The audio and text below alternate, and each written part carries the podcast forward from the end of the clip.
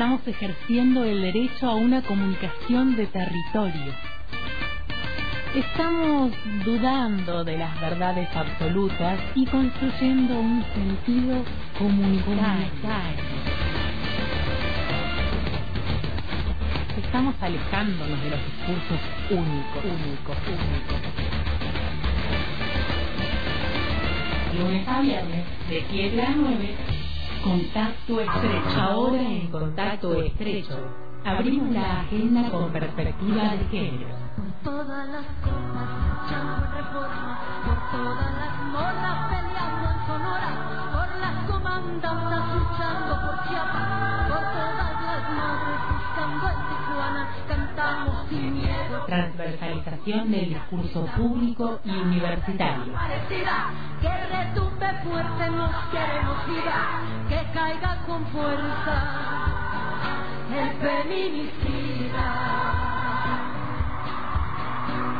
Las 8 menos cuarto, 8 menos cuarto de la mañana con 7 grados centígrados de temperatura. De a poco vamos saliendo al sol y aquí en antena abrimos la agenda con perspectiva de géneros. Así es, Omar. Hoy vamos a estar charlando sobre la cifra 30.400. Esto es una cifra que se viene dando hace unos años. Eh, en lo que intenta, digamos, es visibilizar eh, que dentro de esa cifra de 30.000 desaparecidos y desaparecidas hay personas que pertenecían a la comunidad LGTBIQ y que eran también perseguidos y perseguidas por esta dimensión de su identidad. La primera vez que apareció esta cifra de 30.400 fue en 1987 en el libro La homosexualidad en Argentina del activista Carlos Jauregui. Eh, ahí lo que denuncia es justamente que responsables de la CONADEP dieron a conocer que dentro de esa cifra eh, existían 400 personas pertenecientes, en lo que en esa época se denominaba homosexuales, ¿no? En esa época eso era un, término paraguas eh, para decir gays, lesbianas, travestis, trans, eh, bisexuales. Entonces, eh, este número, esta cifra, eh, que a veces parece que como que cuestiona esta otra eh, cifra histórica que levantan los movimientos de derechos humanos que tiene que ver con los 30.000, tiene que ver con ese reconocimiento, ¿no? No quiere decir que eh, son 30.400, sino que dentro de esos 30.000 es necesario visibilizar, es necesario mencionar a esos 400 compañeros y compañeras de la comunidad que sufrieron las vejaciones de la dictadura, ¿no? Sí, alguna, alguna vez Carlos Jauregui precisamente decía que si hubo un exterminio, si hubo atrocidades, eh, delitos de lesa humanidad, se agravaban mucho más cuando estos detenidos o detenidas desaparecidas eran precisamente eh, integrantes de esta comunidad. Claro, él lo que dice en este libro es que eh, los responsables de la CONADEP que dieron esta información hablaban de que el trato con estas personas era especialmente sádico y violento. Tal cual. Eh, eh, bueno, ahora vamos a escuchar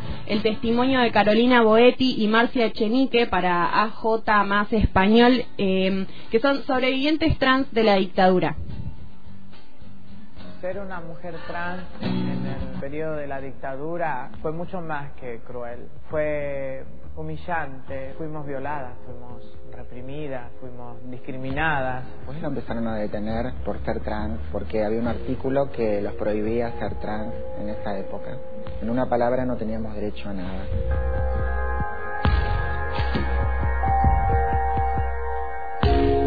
Mi nombre es Carolina Boetti, soy la primera trans en recibir el reconocimiento histórico por todas las cosas que pasamos en esa época. Estábamos en una reunión con el gobernador, mis compañeras y yo, y de repente Esteban Paulón, que es el subsecretario de la diversidad sexual de acá de Rosario, me dio la noticia de que fui la primera en recibir la reparación histórica, que fue la pensión que nos van a dar a todas. Ver a mis amigas llorando y esa emoción, yo quedé choqueada, no reaccioné en ese momento porque eh, fue una cosa muy fuerte que me lo dieran en el mismo lugar donde estuve detenida en la época militar, en la época de la dictadura, y era una persecución constante de la policía donde los agarraba por la calle o donde sea y los llevaban detenidas. Yo mi primer caída la tuve en el año 79, cuando tenía 16 años. Una vez que caías una vez, dos veces, ya la policía ya te conocía, entonces ya no podías caminar, no podías salir a comprar la comida porque no sabías si ibas a volver. Estábamos detenidas todo el tiempo. Salíamos en la mañana y a la noche los volvían a agarrar y los volvían a dar 30 días, 60 días, 120 días de arresto. O los esperaban en la puerta de las pensiones, salíamos a comprar pan y no volvíamos más.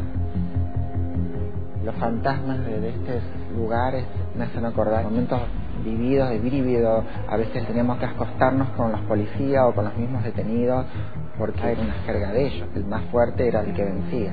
Los mismos detenidos transaban y le pagaban a la policía para entrar a hacer cosas sexuales con nosotras.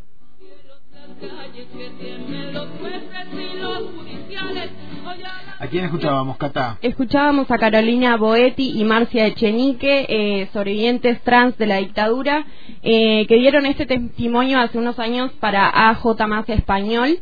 Eh, y bueno, es una manera, nuevamente, esto de la cifra de 30.400, como decíamos, es una manera de pedir memoria, verdad y justicia para las personas del colectivo LGTBIQ, eh, que fueron desaparecidas. Algo importante para mencionar es que. Mm, lo que se busca con esto es un reconocimiento de que la dictadura, eh, cuando proponía esta cuestión de eh, construir, reconstruir una Argentina bajo los valores occidentales y cristianos, eh, lo que proponía era eliminar esa otredad, todos esos focos, digamos, de resistencia que podían proponer otra forma de concebir la vida. La dictadura estaba fuertemente eh, apoyada en el modelo de familia heterosexual eh, promedio, digamos, y esto dejaba por fuera a todas otras posibilidades de pensar la vida em, desde otras identidades, ¿no? así que vamos con el siguiente audio. Aquí dejé mis estudios en estas paredes, en estos muros, dejé mi juventud. Sabías cuándo entrabas, pero no sabías cuándo ibas a salir. En aquellos años Rosario fue la ciudad de la República Argentina donde más se reprimía la condición de género, donde las condenas, donde las persecuciones, las vejaciones eran más duras. Con el tiempo cada una después hizo su vida, la que tuvo suerte pudo emigrar, la que no lamentablemente se quedó y ya no está. Nosotros éramos muy unidas cuando éramos chicas porque éramos como una familia, vivíamos todas juntas, caía una y salía la otra, volvía a caer, salíamos, entonces entre nosotros los ayudábamos.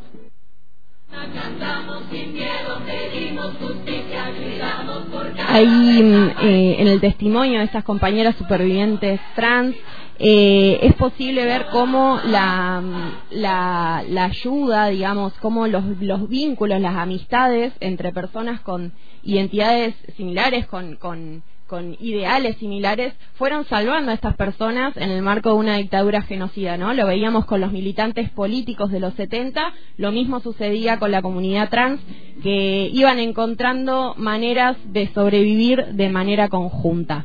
Vamos con el último audio. Para mí la reparación no existe.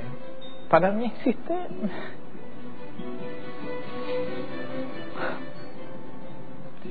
para mí existe el reconocimiento de un error de Estado.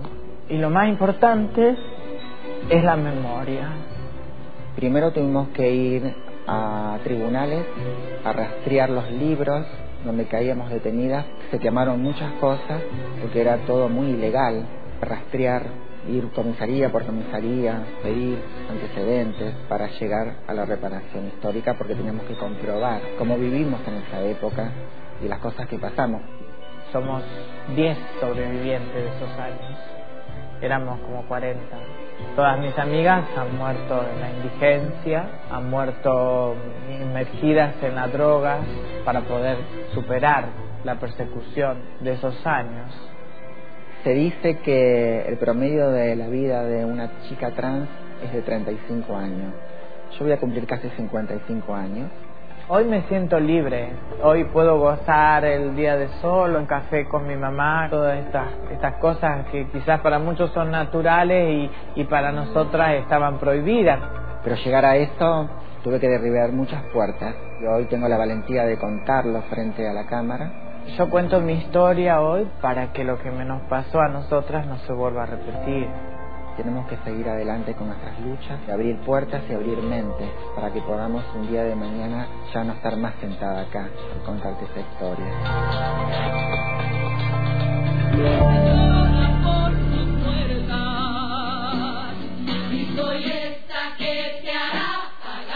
Escuchábamos el testimonio de Carolina Boetti y Marcia Echenique, sobrevivientes trans de la dictadura, eh, que en este último audio nos mencionaban ¿no? como todo ese proceso que implicó para ellas atravesar la dictadura, en el día a día post dictadura, las implicancias que tuvo en términos de salud mental, en las condiciones de vida. Ahí mencionaban que el promedio de vida eh, de una persona trans es de 35 años, hoy en día quedan muy pocas sobrevivientes de la dictadura.